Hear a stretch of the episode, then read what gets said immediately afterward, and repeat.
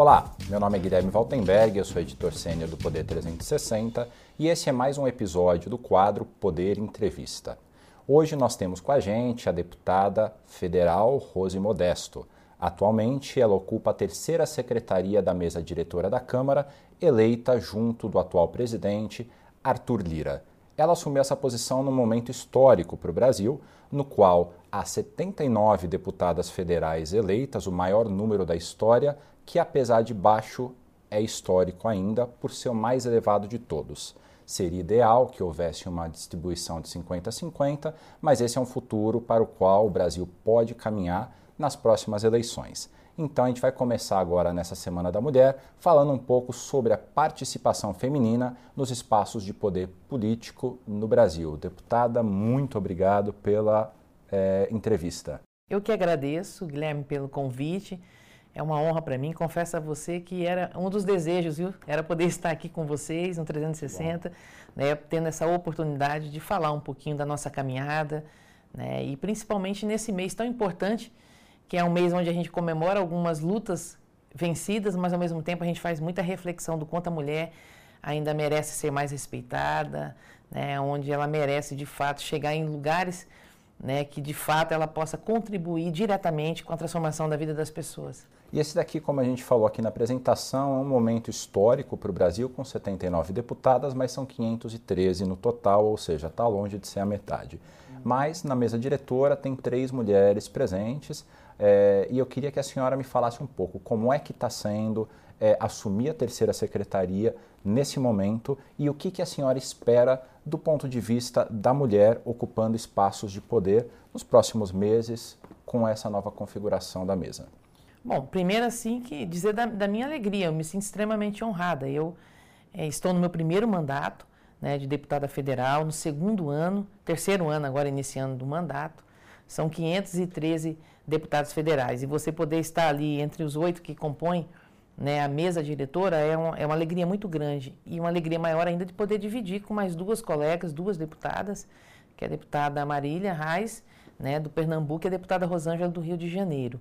É, como a mesa ela pauta né, as matérias, discute é, quais são as prioridades né, ali dentro da Câmara Federal e você tem a oportunidade também de propor né, algumas iniciativas, algumas discussões, de poder representar o meu estado também na mesa diretora.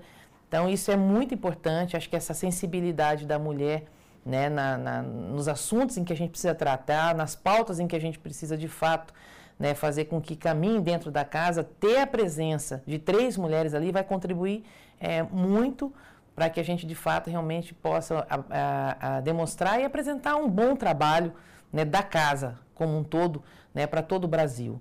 É, acho que em relação a essa questão do espaço né, das mulheres, a gente cresce a cada dia. Ter 79 mulheres hoje, apesar de ser pouco, Guilherme, realmente é, é histórico né? E isso eu já quero até falar da importância né, da, dos 30%, né, quando foi aprovado o investimento né, do, do, do fundo eleitoral, é, do fundo partidário e para candidaturas femininas, deu esse resultado para nós. Eu tenho certeza disso, porque uma das dificuldades de se eleger mulher é que na hora de distribuir os, os recursos, de fortalecer as candidaturas, infelizmente, nunca vai. Essa parte maior nunca fica com candidaturas femininas, apesar da maioria dos filiados dos partidos serem mulheres, mas ainda não tem mulheres na presidência de partido, né? E na hora de definir né, é, onde vai se investir, onde vai se apostar, né? Os partidos, infelizmente, ainda acabam apostando apenas, apostando apenas nos homens. Então, ter legislações nesse sentido é importante. Nós, vamos, nós estamos discutindo, e a, tem uma PEC hoje que fala, inclusive, de 30% de cadeira né? Não é de 30% de participação de candidatos, mas de ter reservado 30% de cadeira.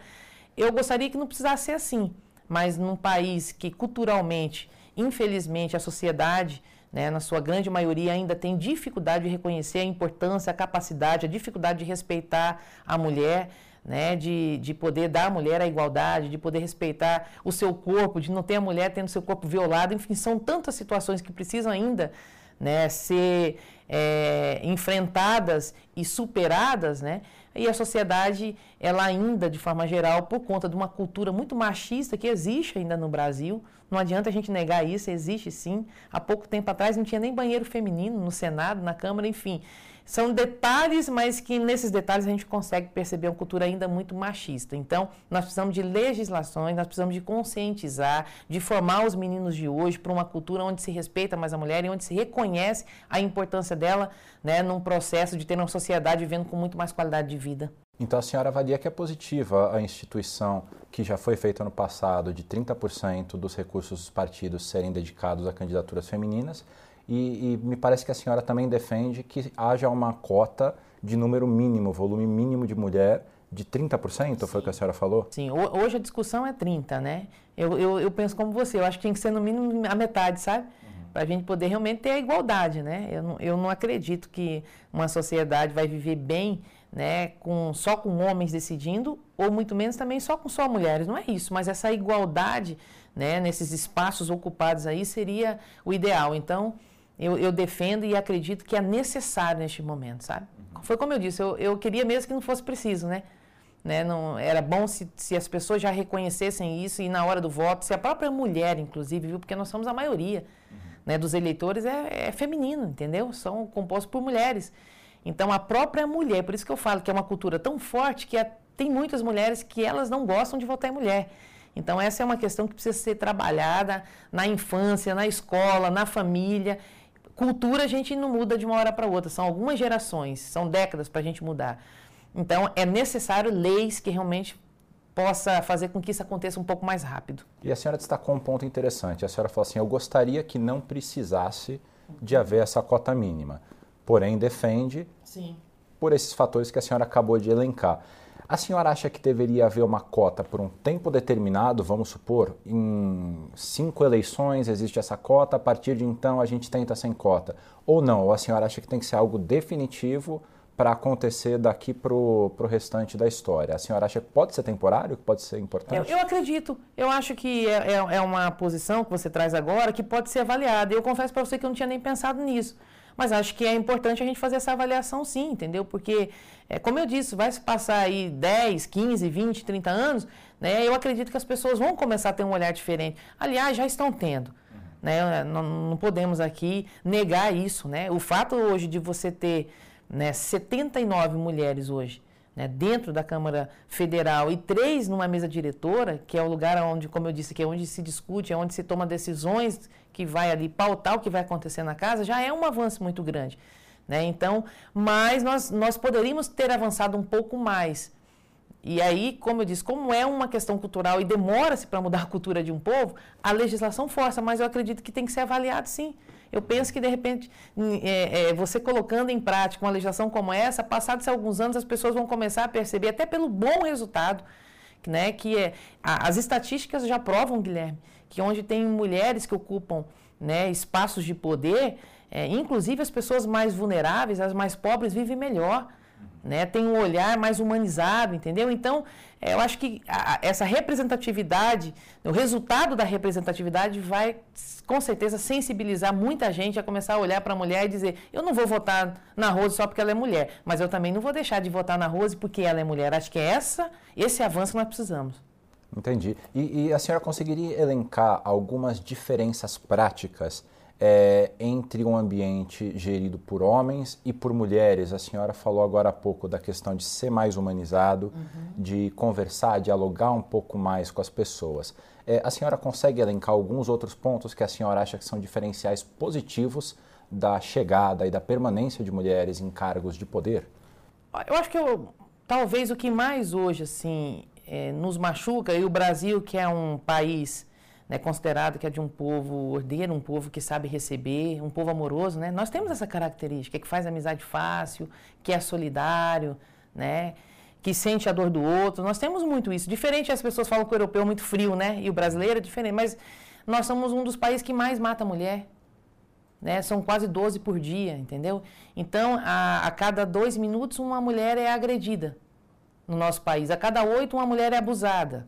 Né? Agora há pouco a gente estava ouvindo ali que é, a cada duas horas uma menina a, a, até 14 anos sofre um abuso, uma exploração sexual, é abusada, é um estupro. Então, eu vejo, por exemplo, a participação das mulheres no que nós avançamos em dois anos completos agora de mandato. Vou falar só dessa experiência agora na Câmara Federal. Projetos que nós conseguimos aprovar, sancionados. Né? Hoje nós temos uma lei importante, por exemplo, que obriga o agressor né, a. Eu fui relator, inclusive, desse projeto, entendeu? A arcar com toda a despesa. Né, fruto da violência doméstica, mulheres que precisam de atendimento médicos, entendeu?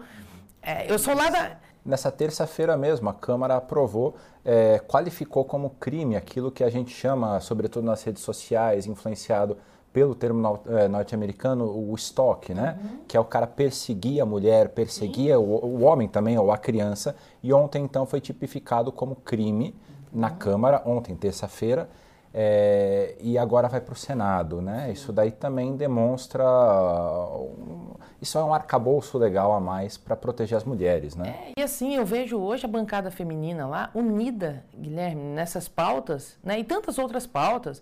O, o próprio auxílio emergencial teve uma participação fortíssima da bancada feminina, né? Olhando, você sabe, você sabe hoje que tem muitas mulheres que são chefes de família, uhum. muitas mulheres que. E no auxílio emergencial há, um pagamento a mais para a mulher, chefe chefe de família, né? Isso é o dobro do valor, né? Então, fruto do trabalho ali da bancada feminina, né? essa questão que eu estava falando mesmo, eu acredito muito na educação, mas quando já aconteceu o crime, o agressor ele precisa se ser responsabilizado, além de pagar a pena de ficar preso, entendeu? De ser condenado, ele precisa também sentir no bolso isso. Nós conseguimos avançar nesse sentido, né? Nós temos hoje uma dificuldade que as mulheres hoje elas não conseguem sair do ciclo de violência porque elas não têm independência financeira e muitas é porque não conseguem deixar o filho, né, numa creche, não tem vaga, são problemas que vão, né, às vezes você não pensa, ah, uma criança que não tem para onde ir ou para a escola ou para a creche, o problema vai muito além, né, da, da, do direito que ela deveria já receber de ter acesso à educação, à informação, mas ela também às vezes compromete a situação da mãe que não pode deixá-la. Hoje nós temos a prioridade de mães né, que já sofreram violência doméstica, de poder conseguir uma vaga numa creche, num CEINF, no Centro de Educação Infantil. Então, eu estou dando alguns exemplos né, de pautas é, que onde tem a participação da mulher, esse olhar né, mais feminino, a mulher ela é que sofre mais do que qualquer um outro. Quando o filho não vai bem na escola, geralmente é a mãe que está lá. Quando o filho fica doente, geralmente é a mãe que está no médico. Quando o filho vai preso, geralmente é a mãe que vai ao presídio visitar. A mulher, ela precisa, ela depende muito das políticas públicas de qualidade, né? Então, ela precisa ocupar espaço, até porque ela sente mais do que qualquer um outro, entendeu? Então, é, é, é possível observar que onde há a presença da mulher nos lugares de poder e onde tem menos, você consegue perceber também que o resultado é menor. Né? Então, por isso, nós temos que avançar nesse sentido. E, e deputada, uma, um relato que eu ouvi de algumas deputadas da bancada feminina é de que no diálogo entre vocês é, questões ideológicas chegaram a ser postas de lado e citam muito um exemplo, que é o exemplo da deputada é, Joyce Hasselman, que ela teve em determinado momento alguns problemas com a família Bolsonaro e com os deputados bolsonaristas, e ela foi alvo então de memes na internet, comparando ela a um personagem que, que, é, que é um porco, né, num, num desenho animado. O relato que eu ouvi na época é que deputadas de esquerda, de direita, de centro, todas solidarizaram e quiseram ali auxiliar ela, é, independentemente do posicionamento ideológico dela. É de fato assim? Entre as mulheres é possível a gente dizer, pegando como base a bancada feminina, uhum. que a polarização é menor? É menor. É, tem sido assim, né? E ontem é, nós estávamos inclusive falando um pouquinho sobre isso, né? Discutindo sobre as pautas desse mês. E aí você percebe, né? Que é, nós, estamos, nós estamos vivendo num congresso muito dividido. Fica muito claro isso, entendeu? Mas quando o assunto realmente são as pautas né, de combate à violência à mulher, são pautas né, que garante é, é, mais direito às mulheres, a gente percebe que há uma unidade. E em relação a esse fato, né, eu vejo, gente, nós temos o grupo da bancada feminina, e não só em relação a isso, mas outras questões que já aconteceram, a gente vê mulheres de esquerda, direita, centro, centrão, todas realmente unidas nesse sentido, porque é, a gente vive um momento muito difícil em relação a essa questão da violência contra a mulher, seja ela psicológica, física, entendeu? É, é ou a gente se une, neste momento, entendeu? A dor da outra precisa ser minha dor, ou então tá errado, ou então para que, que eu estou aqui fazendo discurso se num momento desse eu não consigo ser solidária com uma colega? Né, tá, estaria tudo errado. Então, eu fico feliz porque realmente isso acontece dentro da Câmara Federal. Há essa unidade, né? E aí, quando vem as discussões ideológicas, de pautas, de projetos, a gente pode estar nesse momento distante uma da outra, mas a unidade em torno da proteção né, da nossa é, saúde mental, física, né, ela tem sido realmente uma luta de todas nós. Interessante, isso daí poderia de alguma forma ser transplantado para uma pauta do país, né, que é, gere alguma espécie de consenso para a gente falar assim, olha, mantenham aí as disputas políticas, é. mas foquem aqui nessas pautas de consenso, é, né? Exatamente. Até na PEC emergencial que está que teve a primeira é, o primeiro turno votado na terça-feira, deve ter o segundo turno na quarta-feira. Lembrando aqui para os nossos espectadores, essa entrevista está sendo realizada na quarta-feira, é, no, no, fim da manhã. Então vocês vão ver essa daqui, é, essa, esse vídeo um pouco mais para o fim da tarde e talvez, é uma hipótese, a, o segundo turno já tenha sido votado. Mas de qualquer forma, chamou um pouco a atenção que houve algumas. É, alguns chiados, alguns ruídos né, de algumas corporações. Como é que a senhora avaliou aí a, a votação e o encaminhamento da PEC emergencial? Bom, primeiro assim dizer que o país vive um momento tão difícil, nós estamos enfrentando uma crise de saúde pública nunca vista na história mesmo da nossa nação, é, mas é uma crise que não ficou só na questão da saúde, que, que já é muito séria por si, e aí a gente, eu inclusive me solidarizo né, com mais de, acho que já aproxima 270 quase, né, é, mil pessoas que perderam a vida por conta desse vírus, é, mas essa crise ela é econômica, tem uma crise na economia, é, é o maior número também de desempregados da história do país. E nós temos pessoas hoje, Guilherme, que não está conseguindo comer. Então, o auxílio emergencial, além dele ter socorrido, socorrido, mais de 70 milhões de brasileiros que tiveram condições de poder pelo menos se alimentar, né, o mínimo necessário, né, que é de fazer aí pelo menos duas refeições, né, que não é o ideal, mas que já manteve pelo menos é, é essa condição para esses mais de 70 milhões de brasileiros, foi responsável também para manter né, a economia das cidades, dos municípios, dos estados, de certa forma, ainda viva. Né? Então, a PEC de ontem, é, o foco principal é o auxílio emergencial. Agora, para isso, realmente, é, por mais que nenhum de nós gostaríamos, teve que mexer mesmo em alguns direitos né, do, do, dos servidores. Eu, eu, por exemplo, tinha realmente uma preocupação muito grande da gente é, trabalhar a questão que foi trabalhada no Senado, a questão da desvinculação do, dos investimentos para a saúde e para a educação era um ponto que precisava mesmo ser tirado e foi.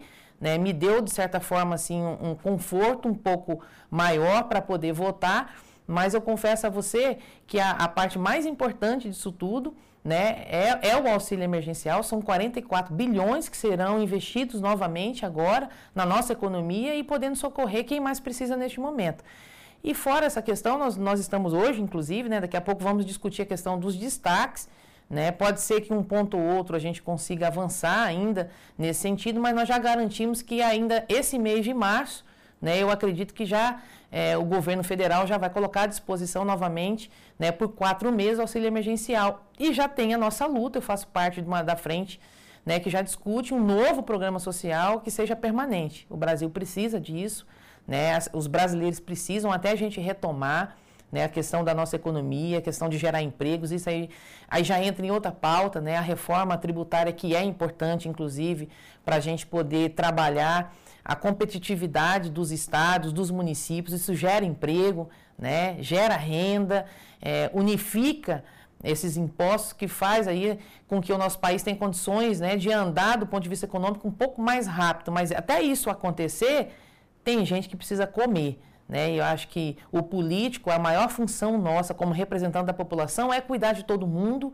né? discutir é, com todos os setores, mas acima de tudo, a maior responsabilidade é poder atender aqueles que mais necessitam e aqueles que estão mais vulneráveis. Eu não consigo me enxergar ocupando um cargo público sem essa motivação. O dia que eu perder, aí está tudo errado, eu estou no lugar errado.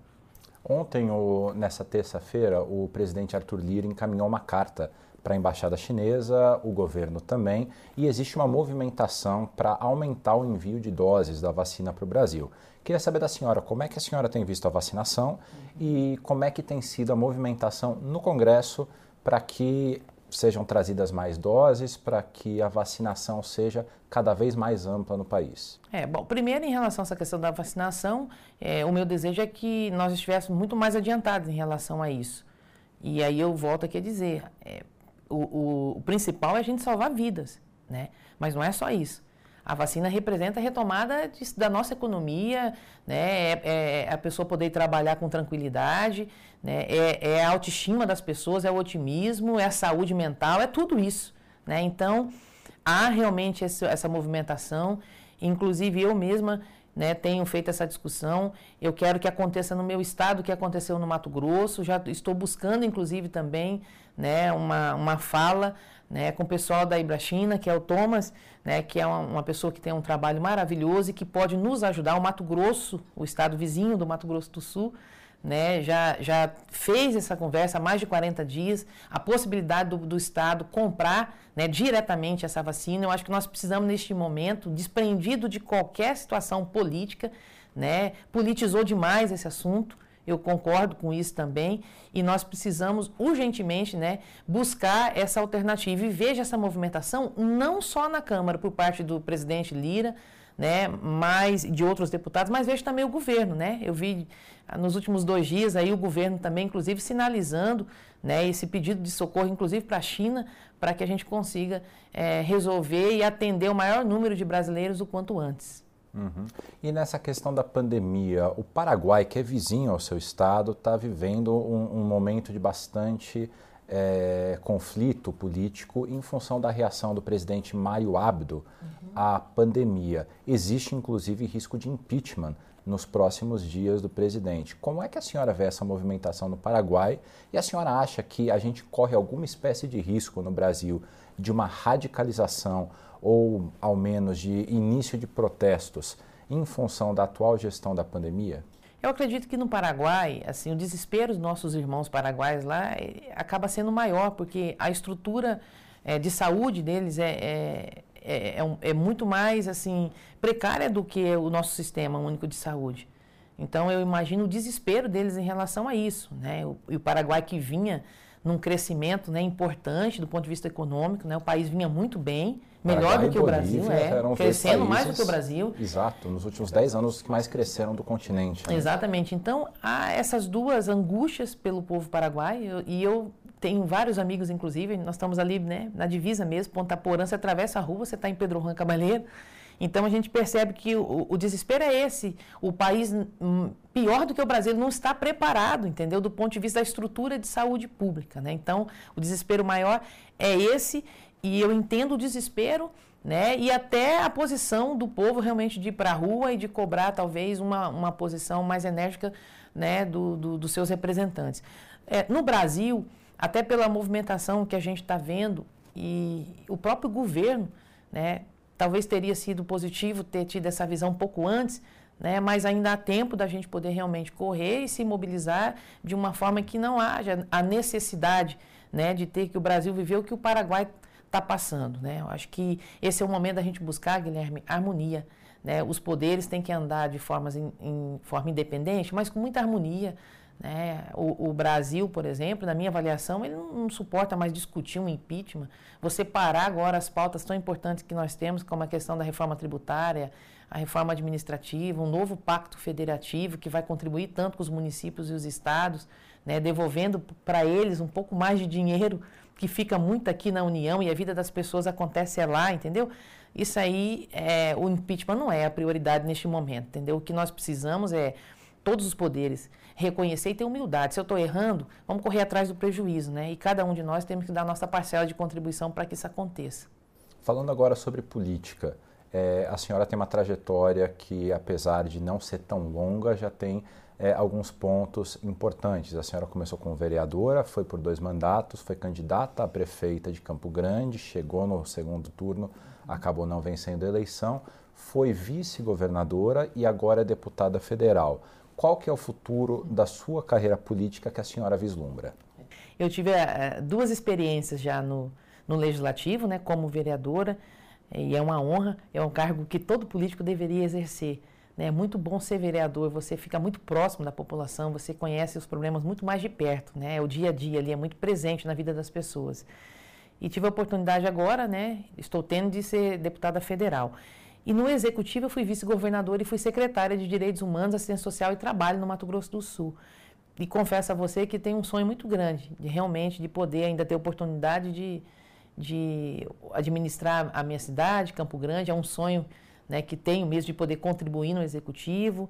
O governo do estado, né, para mim também será uma honra né, se a população dia me der essa oportunidade de, de, de poder realmente é, contribuir é, em um dos poderes onde você tem a oportunidade de poder diretamente fazer, né? É definir a caneta na mão, Guilherme, e falar, olha, agora nós vamos transformar isso aqui. Eu não posso fazer tudo porque os governos nunca conseguem resolver tudo. As demandas elas nascem a cada dia. Mas um governo, quando ele não pode fazer tudo, ele tem que fazer aquilo que é a prioridade das pessoas, né? Então, em Campo Grande, por exemplo, ainda me entristece ver uma cidade é, bonita, bem planejada, muito arborizada, tem uma qualidade de vida interessante, mas lá ainda tem alguns milhares de pessoas que vivem embaixo de lona. Né? Então, é, o meu sonho, quando eu botei inclusive o meu nome, era zerar né, o, as favelas em Campo Grande que existem. Né? E, e às vezes quem, quem chega lá e caminha na, nas, nas principais avenidas não tem essa sensação. Né? Mas tem lugares ali na periferia da cidade que tem gente morando embaixo de lona né? e sem um banheiro para poder usar. Então, o executivo ele tem essa força. Né? E eu repito aqui, não serei responsável de dizer né, que é fácil ser prefeito e que você resolve tudo. Mas dentro do, do teu orçamento, se isso não for uma prioridade, se você, tá, você passa do lado, você vê gente que não tem condições né, de poder, no momento de pandemia, se isolar de um idoso porque só tem uma peça para morar, está errado isso. Né? Então, o executivo, ele te proporciona fazer isso. Agora, a política é dinâmica e ela é muito do momento. Né? Eu estou focada no meu mandato como deputada federal, quero fazer, se Deus quiser, até o final né, de, de 2022, um grande mandato como deputada federal e, obviamente, o cenário de 22, né, lá por maio, junho, a gente vai ter a capacidade de olhar e entender né, o que, que o eleitor quer da Rose neste momento. Né? É continuidade como deputada federal? Quer que a gente atente, de repente, para o executivo e para uma candidatura majoritária, essa construção ela não pode ser né, é minha, é uma decisão isolada. Ninguém pode ser candidato de si mesmo porque vai dar errado. Né? Então, eu, eu vou com certeza buscar ter sabedoria de poder analisar e sentir o que, que é que a população do meu estado espera de mim em 22. Perfeito. A gente está acabando aqui a nossa entrevista, o nosso tempo está chegando ao fim, mas ainda cabe mais uma pergunta e eu queria pegar num ponto que a senhora respondeu agora sobre o fato da política ser dinâmica. De fato ela é, e aqui em Brasília a gente viu nessa semana uma decisão do STF que anulou, cancelou a, as decisões a respeito do ex-presidente Lula e tornou ele novamente elegível. Queria avaliar com a senhora como é que a senhora vê esse retorno do Lula ao cenário político e tendo em vista, obviamente, as eleições de 2022? Bom, ali são duas situações, uma jurídica, né? E, e aí eu sempre respeitei e sempre vou respeitar todas as instituições. E jamais quero acreditar que uma decisão monocrática tenha sido feita de forma irresponsável. Né? Então, do ponto de vista jurídico, e inclusive eu tenho humildade, modéstia à parte, né? É, de reconhecer que é uma área, a área do direito é uma área que eu não domino. Mas eu acredito que, tecnicamente, né, uma decisão tão séria como essa deve ser tomada, deve ter sido tomada com muita responsabilidade. Do ponto de vista político, eu sou do campo da política. Eu acho que é, se a população, né, ela que tem que entender né, se o que aconteceu foi grave, se o que aconteceu é, é, não serve essa pessoa mais para me representar, é na urna que ela vai decidir isso, sabe? Então, acho que a, a democracia ela é maravilhosa, por isso nós não podemos abrir mão nunca. Porque mesmo que eu tome uma decisão, mesmo que você tome uma decisão, ou mesmo que até um grupo grande de pessoas tome uma decisão, quem vai decidir é o povo sempre. Sempre, sempre, sempre. E o direito ao voto, né, ele, ele é soberano a qualquer outra situação que tenha acontecido, entendeu? Então, eu estou muito tranquilo em relação a isso. Acho que o, a eleição de 2022, com a presença é, do, do ex-presidente Lula ou não, entendeu? É, vai dar ao eleitor brasileiro, entendeu? Várias oportunidades. Tem certeza que a esquerda terá seus candidatos, sendo Lula ou não, a direita também terá, centro-esquerda, a centro-direita. Então, nós teremos aí as opções de poder, na urna, trazer de volta para o poder aquele que, de fato, a maioria da população vai querer. Então, por isso, né, é, vejo assim com, com, com muita tranquilidade né, o que aconteceu e aqui não estou aqui para discordar nem para concordar com o que foi feito, entendeu? Eu quero só acreditar e nunca deixar de acreditar que as instituições estão decidindo de forma responsável o que está sendo decidido. Deputada, muito obrigado pela entrevista e eu queria agradecer a você também que acompanhou esse vídeo, essa conversa com a deputada Rose Modesto, te convidar a se inscrever no nosso canal, a curtir esse vídeo e a deixar o sininho ligado para você não perder mais nenhum dos nossos vídeos. Até a próxima.